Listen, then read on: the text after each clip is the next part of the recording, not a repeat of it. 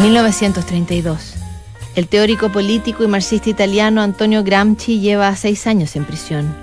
Diez años antes, en 1922, el año de la marcha sobre Roma y del afianzamiento de Benito Mussolini en el poder, Gramsci viajó a Rusia como miembro del Partido Comunista en el Comité Ejecutivo de la Internacional Comunista.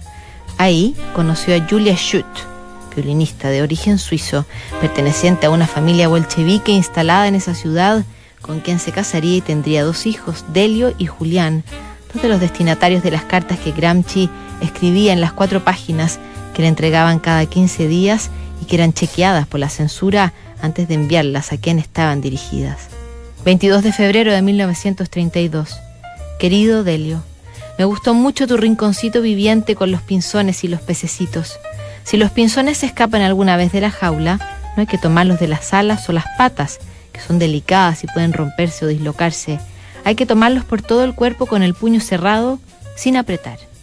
Yo de chico crié muchos pájaros y otros animales, halcones, lechuzas, cuclillos, urracas, connejas, jilgueros, canarios, pinzones, alondras, etc.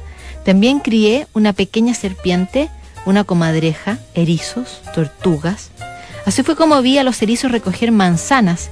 Un anochecer de otoño, cuando ya estaba oscuro pero la luna brillaba luminosa, fui con otro chico, un amigo mío, a un terreno lleno de árboles frutales, especialmente manzanos. Nos escondimos en un matorral que nos defendía del viento. De pronto aparecieron los erizos, cinco, dos grandes y tres pequeñitos. Se dirigieron en fila india hacia las manzanas, vagabundearon por la hierba y después se pusieron a trabajar, ayudándose con los hocicos y las patitas hacían rodar las manzanas que el viento había hecho caer de los árboles y las reunían en un descampado muy cerca una de la otra. Pero se ve que las manzanas caídas al suelo no les bastaban. El erizo más grande, con el hocico levantado, miró alrededor, eligió un árbol muy inclinado y se trepó seguido de su mujer.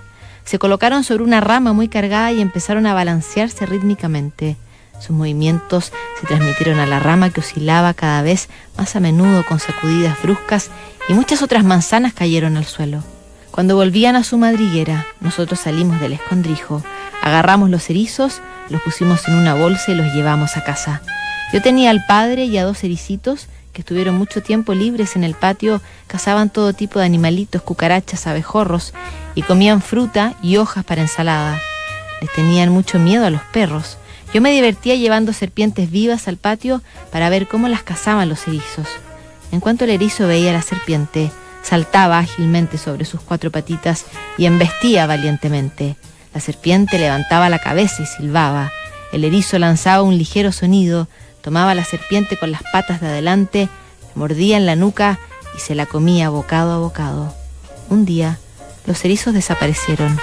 Seguramente alguno se los llevó para comérselos. Otra vez te escribiré sobre el baile de las liebres y sobre otros animales. Quiero contarte otras cosas que vi y escuché cuando era chico. La historia del potrillito, del zorro y del caballo que tenía cola solo los días de fiesta. La historia del pájaro y el kulak y el burrito el pájaro tejedor y el oso también. Me parece que ya conoces la historia de Kim. ¿Conoces también el libro de la selva? Especialmente el de la foca blanca y de Riki Tiki Tawi. Julián también es un campesino. Te beso, papá. Dale un beso de mi parte a Julián y a mamá Yulka. Once años pasó al final Gramsci en prisión, su salud débil se deterioró dramáticamente, no podía comer porque su sistema digestivo colapsó, sufría convulsiones cuando vomitaba sangre y dolores de cabeza tan espantosos que se azotaba con violencia la cabeza contra los muros infranqueables de su celda.